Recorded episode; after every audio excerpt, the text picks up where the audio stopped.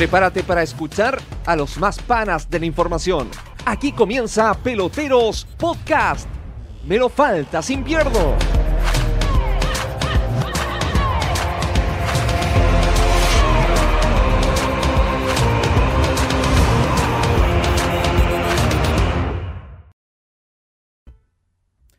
¿Qué tal? ¿Cómo les va? Bienvenidos en este domingo, noche de domingo, una nueva edición de nuestro ya tradicional Peloteros Podcast, el tercer capítulo de este 2021.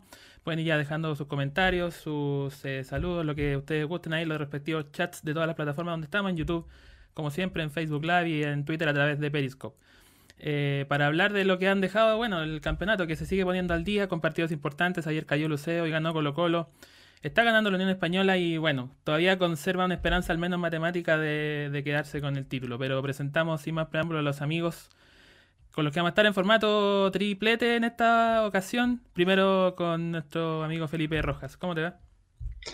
Buenas Álvaro, buenas noches ya a esta hora. Eh, acá estamos para comentar lo que nos dejaron algunos partiditos del fútbol chileno este fin de semana.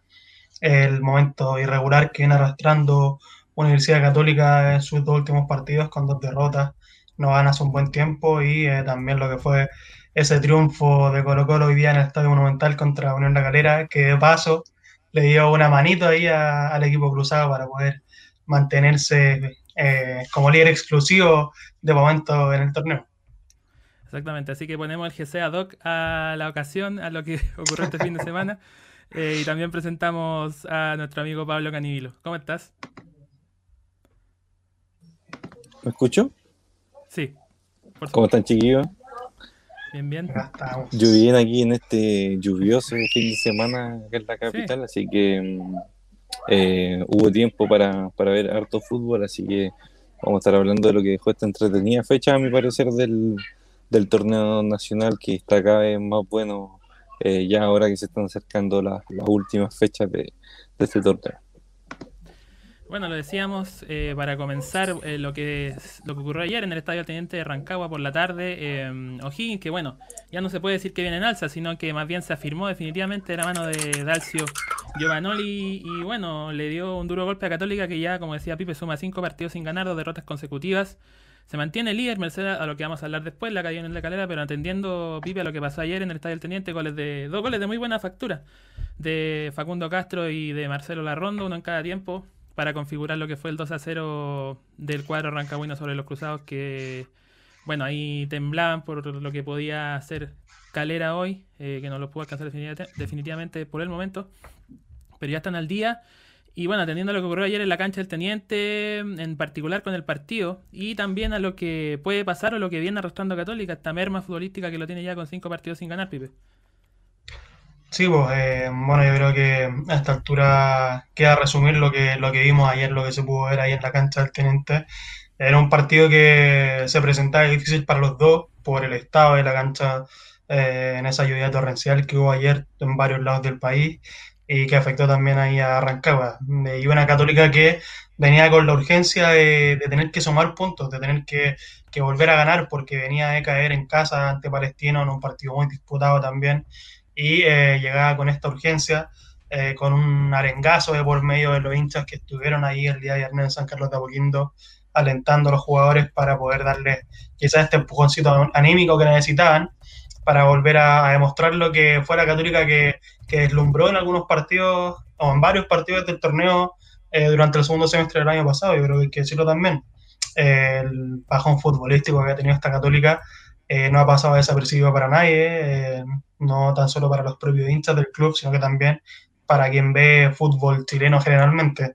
Y bueno, ayer se dio un, partido donde podríamos decir que hubo solo un equipo eh, que quiso ganar, que quiso jugar, que, supo hacer su juego también, y que fue Higgins, uno de, Alto Giovanni, que estiró esta racha que ya venía arrastrando, llegó a siete partidos invictos eh, en el torneo, estirando una seguilla de resultados positivos con varias con más victorias que empates, y eh, que lo plasmó también ayer ante el líder del torneo.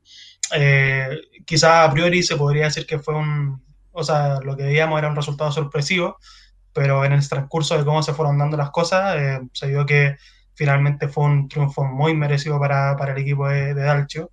Y que claro, tuvo con, más, más, encima lo coronó con dos golazos, primero el de Facundo Castro, que aprovechó todas las licencias, licencias defensivas que, que, mostró ayer Católica con, con, Alfonso Parot, un Alfonso Parot bastante abajo, que, que era como lateral izquierdo, eh, viene en, en, en, debacle a nivel futbolístico y que ayer demostró todas esas falencias en esos duelos que tuvo contra, contra este rápido jugador argentino.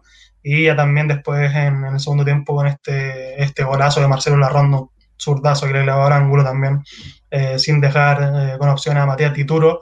Y ojo que un Matías Tituro que eh, está volviendo a ser figura, tuvo intervenciones bastante importantes al propio Facundo Castro antes del 1-0 también, y que volvía a ser figura, entre comillas, evitando el gol del Real, pero que finalmente no pudo llevarlo hasta el final del partido eh, con esta nueva derrota para Católica, tú lo decías también Álvaro, son cinco partidos seguidos sin poder ganar eh, y son dos victorias en los últimos 11 partidos. Entonces, claramente que es una situación preocupante para eh, el propio Ariel Holland, imagino, que no lo ha podido encontrar la vuelta a este equipo desde la partida de César Pinares.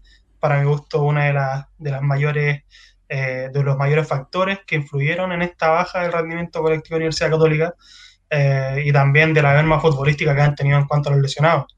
Una universidad católica que ha sufrido bastante con las lesiones, yo diría que uno de los equipos que eh, más le ha pesado eh, esta sobrecarga de partidos en cuanto a las bajas que ha ido registrando fecha a fecha, que hoy día en cuenta con seis, son seis los lesionados está, y son piezas importantes, también está José Pedro Fuenzalía, está Germán Lanaro, está el, bueno, el Gato Silva, y lamentablemente se tuvo que someter a una nueva operación que lo va a tener por bastante tiempo más fuera de las canchas.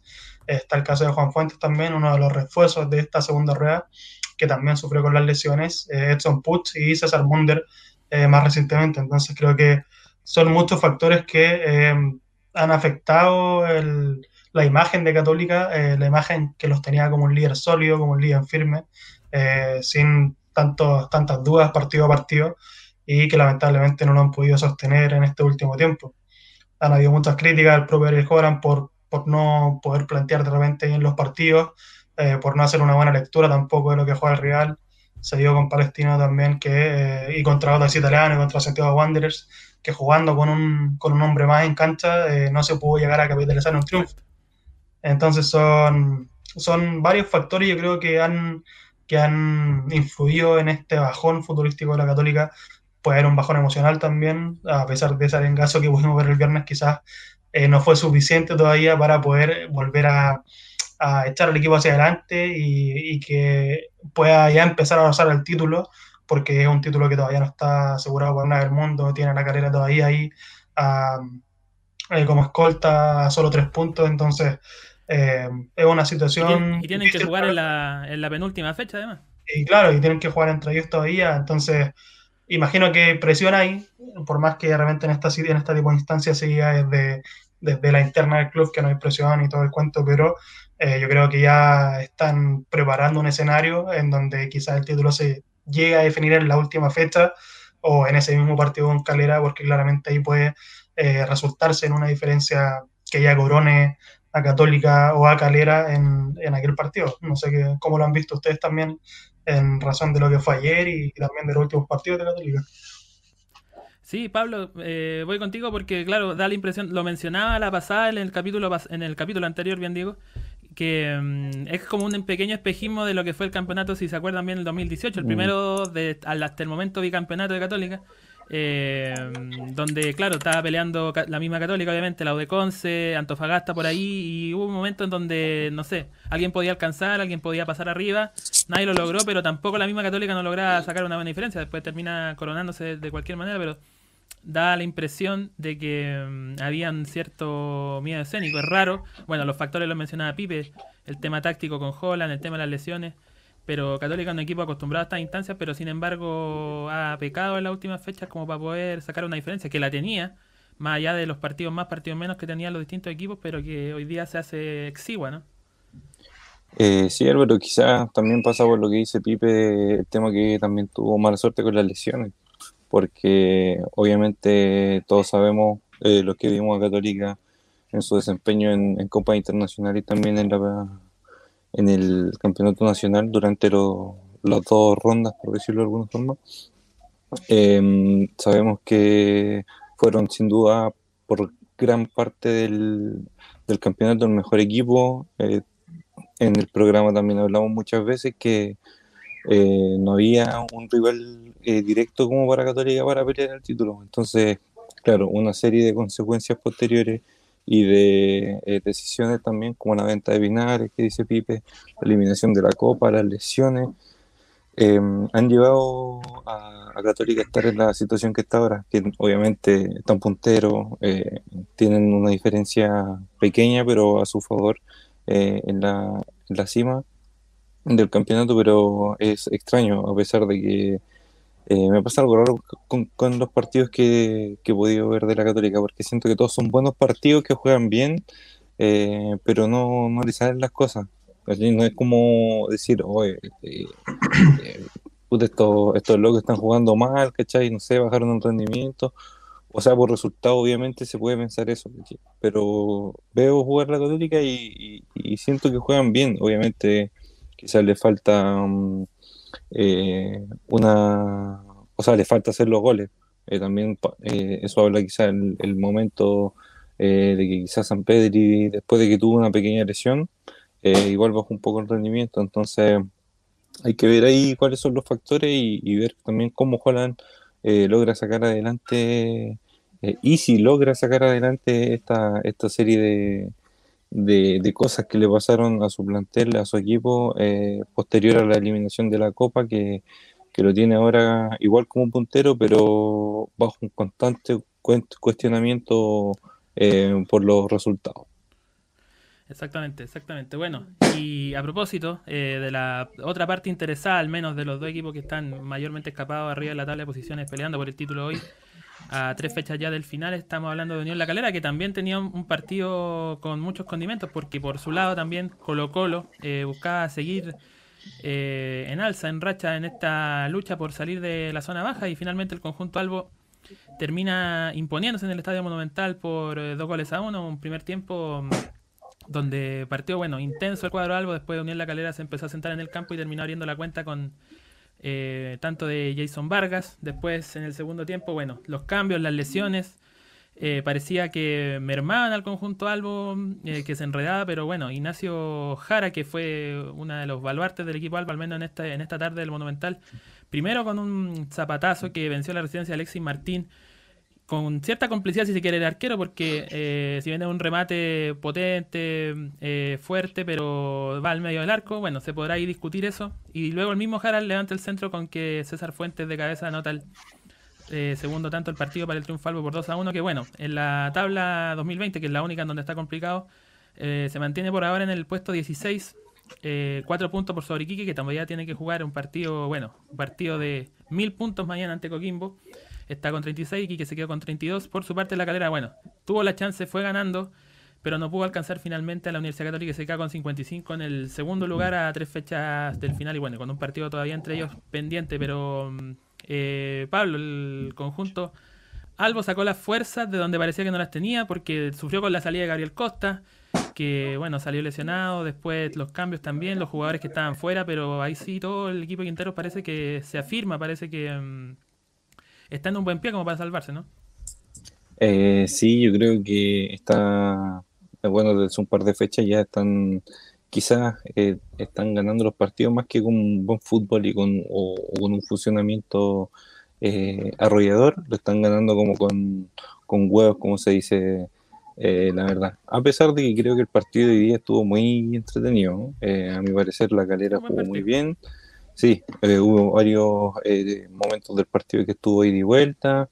Eh, obviamente este ida y vuelta igual se rompió un poco con el, gol de Jason Vargas, que quizás a mí parecer bajó un poquito el, el, rendimiento, perdón, el ritmo del partido, pero ya en segundo tiempo creo que Colo Colo se salvó, de hecho, en, durante los primeros 15 minutos estuvo, tuvo varias oportunidades para la calera para para estirar el, marcador, pero um, recuerdo una, tapa, una tapada de Cortés sobre eh, Ilches, anteriormente había habido un deporte de Jason Vargas también, que es donde choca con, con Suazo, eh, que también fue más o menos peligroso. Fueron eh, unos momentos ahí de, duda en la defensa alba que, que siento que en ciertos momentos hizo una presión muy alta y esa misma presión alta le jugó la contra en el momento de, o sea, le jugó en contra en el momento en que la calera agarraba la pelota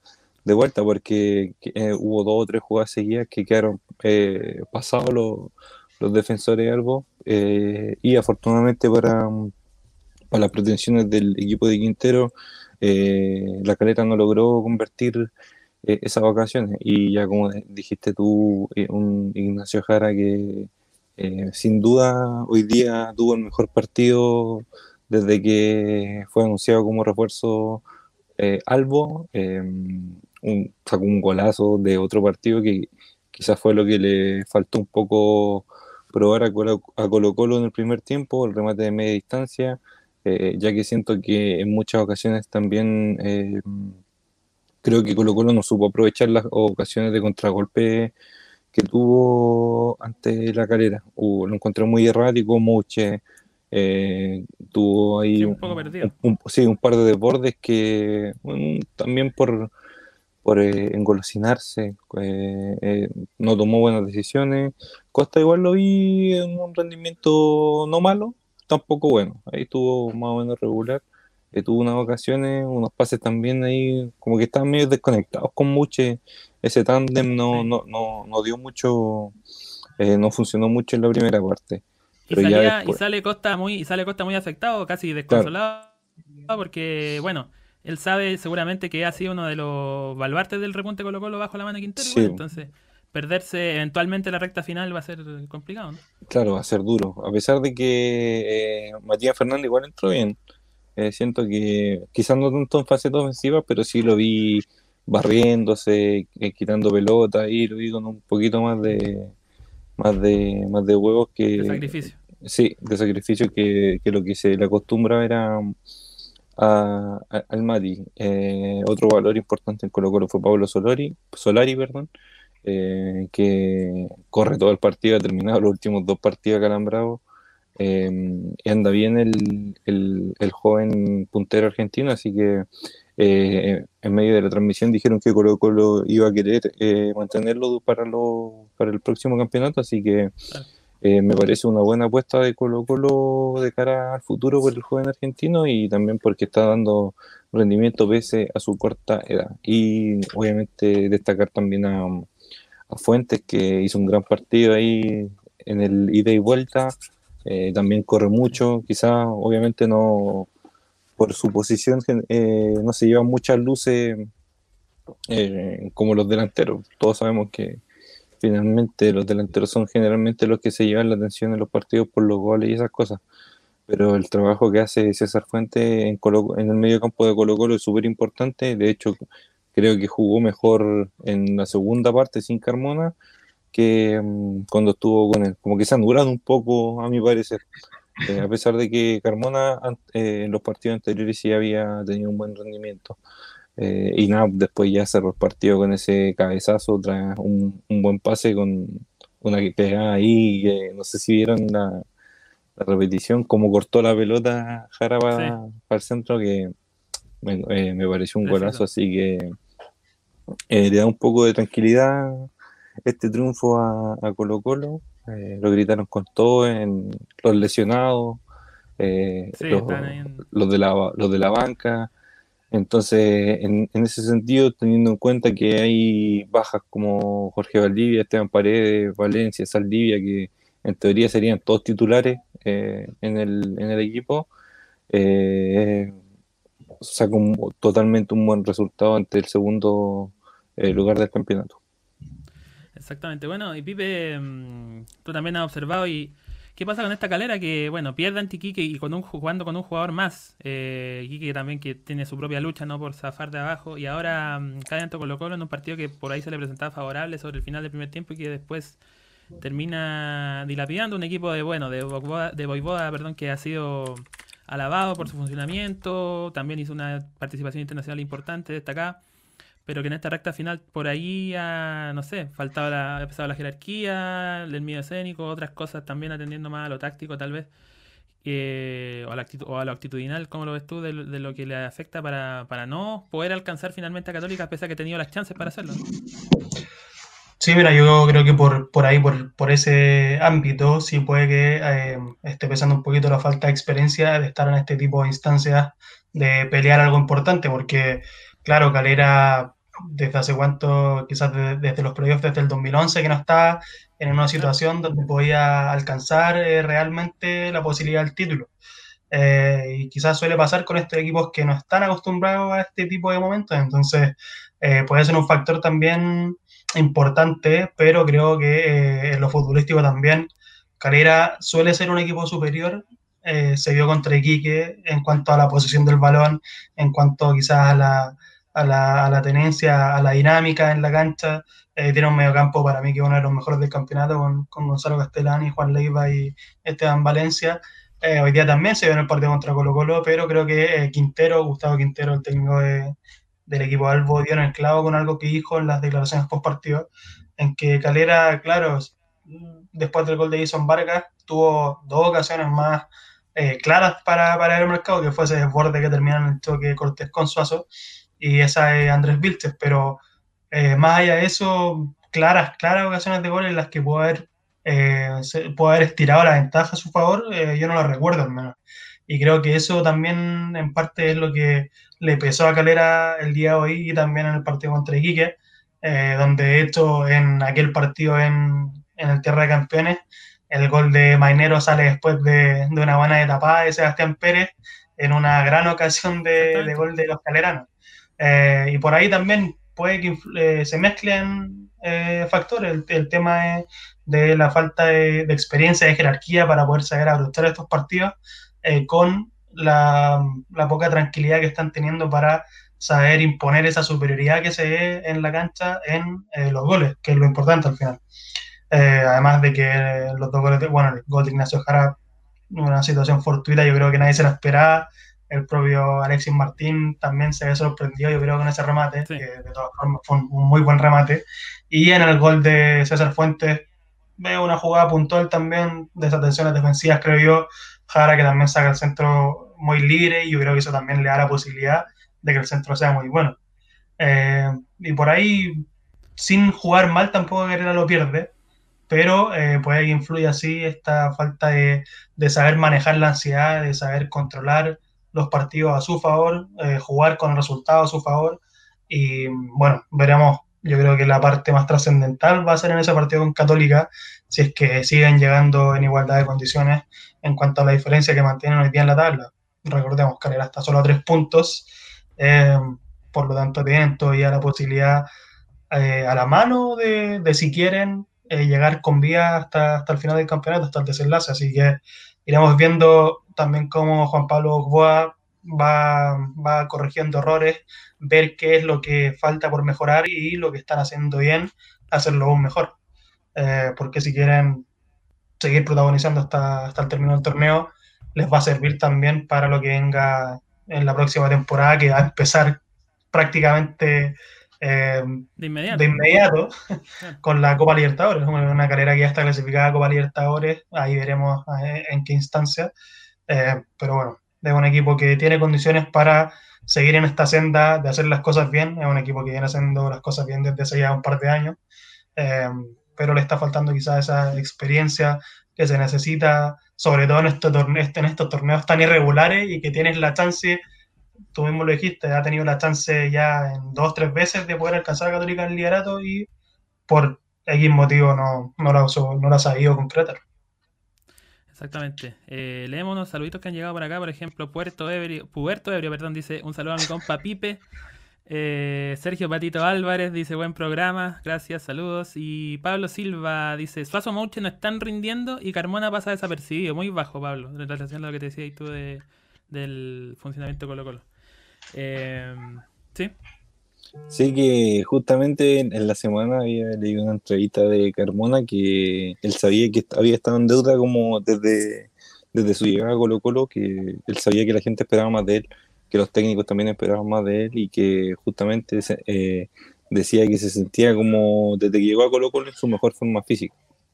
Entonces, Eh, igual, lamentablemente, no ha podido eh, reflejar esta buena forma física que él dice en el campo. Obviamente ha tenido unos partidos para destacar, etcétera, pero su paso por Colo Colo ha sido súper discreto en general.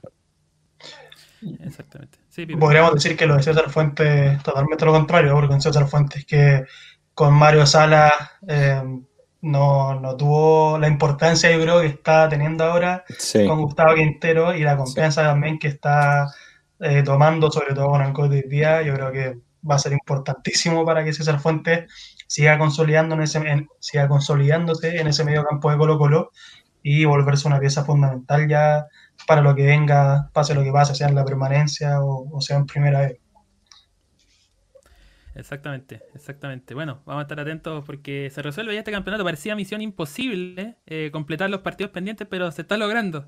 Solo quedan dos partidos pendientes sin contar el que se sigue jugando en estos momentos, donde Unión Española vence por 3 a 1 a, la, a Curicó Unido en el Estadio de la Granja cuando se juega a los 71 minutos.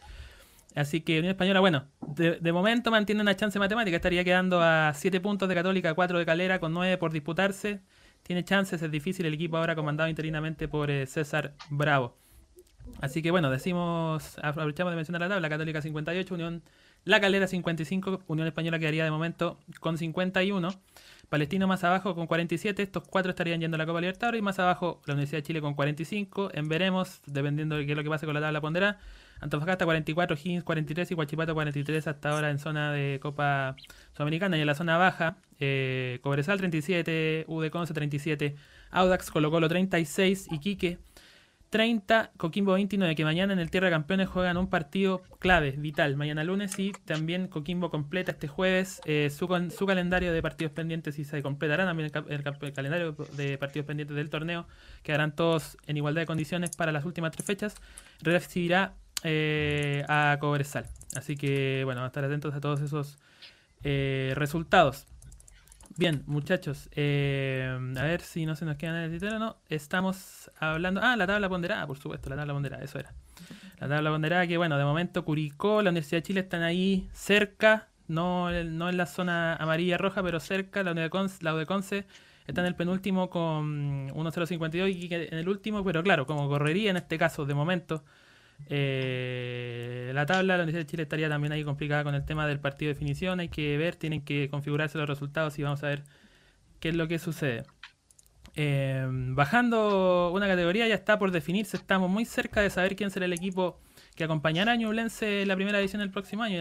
hablamos de la final por el ascenso que finalmente disputarán Deportes Melipilla ante Unión San Felipe, que bueno, estuvo esperando estas semanas por rival finalmente será el Potro Solitario, que anoche también tuvo un triunfo, si se quiere, épico, si se quiere mm, eh, emotivo. En el fiscal de Talca venció al, bueno, al que era el candidato por ahí, eh, definida como local, venía de un empate como visitante. Ranger de Talca ganó por 2 a 0 goles, también dos golazos de Ricardo Fuensalía en el primer tiempo y en el segundo del paraguayo Gustavo Guerreño, una de las figuras ahí en el ataque del conjunto melipillano. Un partido que terminó con polémica, expulsado Perich en un entrevero. Eh, bueno, las declaraciones post partido. No se sabe, es posible que bueno haya sido eh, su último partido en el profesionalismo. No sabemos qué es lo que va a pasar. Pero por lo pronto van a jugar eh, Potros y Aconcagüinos. Este miércoles a las 20 horas, el partido de ida en el Estadio Municipal de La Pintana. Y se define todo en el Valle de la Concagua este domingo 7. Mire, domingo 7 a las 19.15 horas, así que ahí definitivamente sabremos quién ascenderá, quién será el segundo ascendido a la división de honor, a la categoría de honor del fútbol chileno para, como decía Piper recién, un campeonato que va a empezar en breve, así que tendrán ahí poquito tiempo para armar planteles o para armar plantel el equipo que, bueno, logre finalmente el codiciado ascenso. Eh, bueno, también otro... Ojo, ojo con, este, con esta melipilla, esta melipilla comandado por por el profesor filósofo Eros Pérez. Eros Pérez.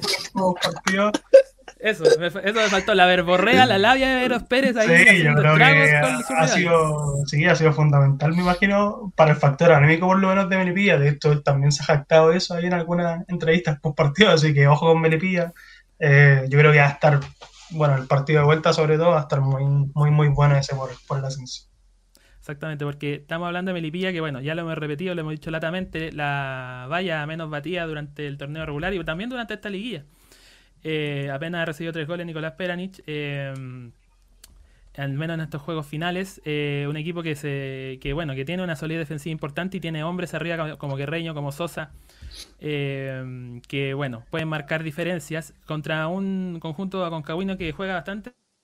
Ah, se solidificó su nivel de la mano de Héctor Rocco, también un histórico de la zona que bueno tomó las riendas después de la salida de Ervin Durán eh, que por ahí le cuesta abrir los partidos ante una defensa cerrada como la de los Potros. Va a ser un partido seguramente cerrado en ambos juegos, en, tanto en La Pintana como en San Felipe. Así que bueno, obviamente para estar atentos ahí la definición ya solo dos equipos por un solo lugar en la primera división. Bueno, y aparte, hablando de partidos decisivos, de partidos claves, de partidos finales. Ayer nada más se jugó la final de la Copa Libertadores finalmente, esta larguísima Copa Libertadores que bueno, duró casi un año entero, bueno, tal como nuestros campeonatos también acá, eh, donde Palmeiras en un partido, la verdad, muy pálido, eh, que ofreció...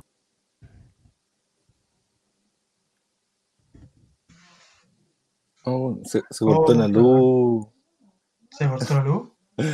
se cortó la luz, quizá ya en, la quinta región. Ah. Estamos, estamos ahí, se, va a disculpar la, se va a disculpar las dificultades. Decíamos, un partido que fue... amigo? No, no. Apreté mal un botón, amigo, perdón. Eh, pero acá estamos, estamos, estamos bien, estamos bien.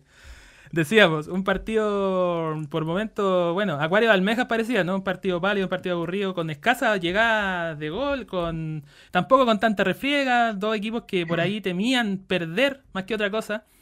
Y en el final, bueno, los largos descuentos que dio el árbitro Patricio Lustó, el argentino, eh, terminan prácticamente sobre el final en el minuto 98 con un centro de Ronnie que es cabeceado por Breno López. El arquero John no hace más que hacer vista del balón y termina colándose la portería del mítico Maracaná, donde se jugó el partido decisivo.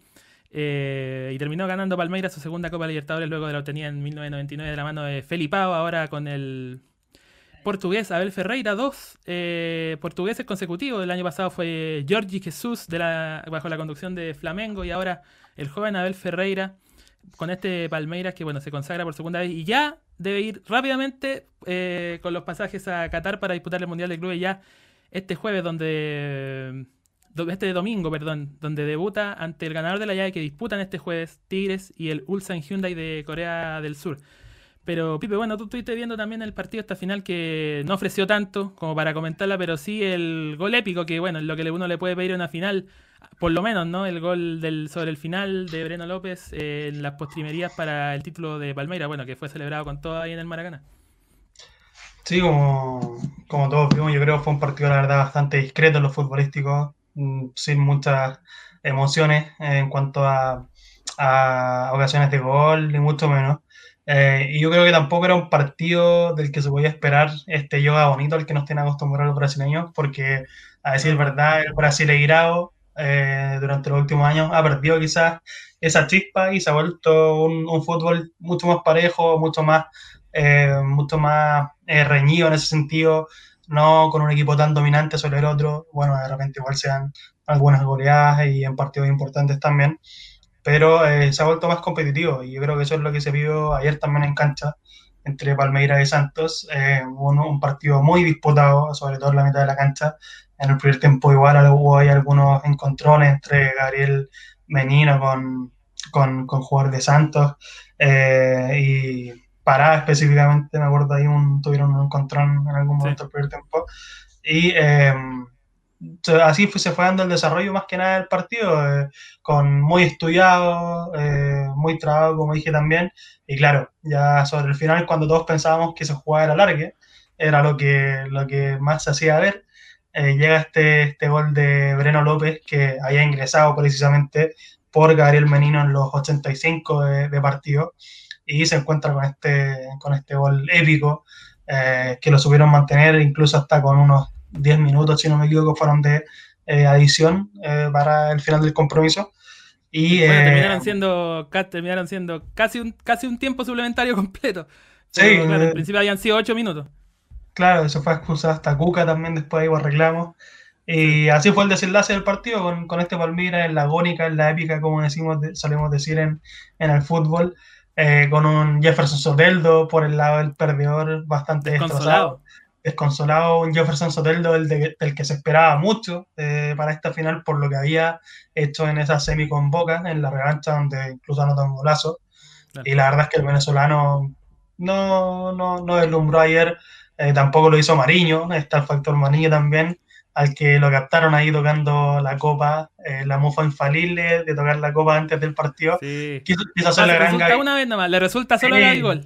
Quiso hacer la gran gol y salió trasquilado lamentablemente, así que tuvo sus condimentos, a pesar del pobre nivel futbolístico que, que se dio durante gran parte eh, de la final, eh, pero bueno, así es la Copa Libertadores, sabemos que es un torneo que nos entrega emociones a veces en los límites, y bueno, Palmeiras que como tú dijiste consigue esta segunda Copa eh, Libertadores en su palmarés eh, y va a tener que ya prepararse a ver si logra romper con la hegemonía europea que ha tenido el Mundial de Clubes también en su última edición. De hecho, desde 2012, Corinthians fue el último equipo que se alzó con el Mundial de Clubes, el último equipo sudamericano.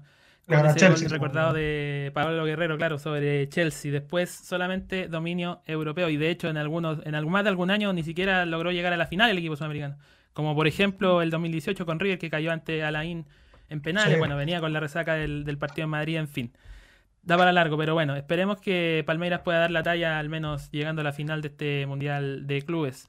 Eh, a ver, unos saludos finales. Mira, la familia se suma ahí. Rodolfo Eduardo Rodríguez, saludos, buen programa, dice, un abrazo.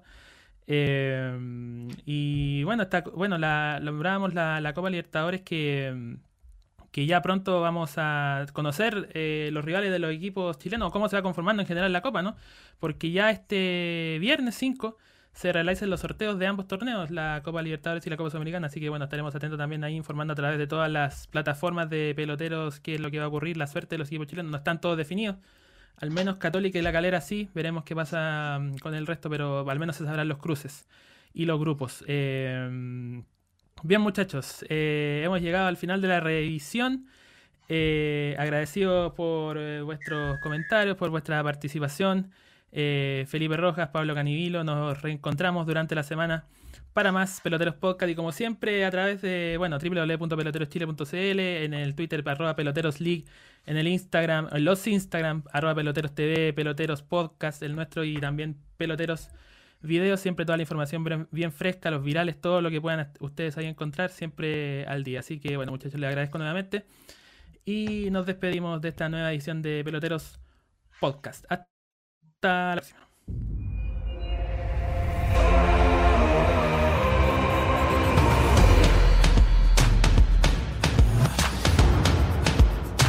Aunque no te pregunté, buenos datos, mi pana.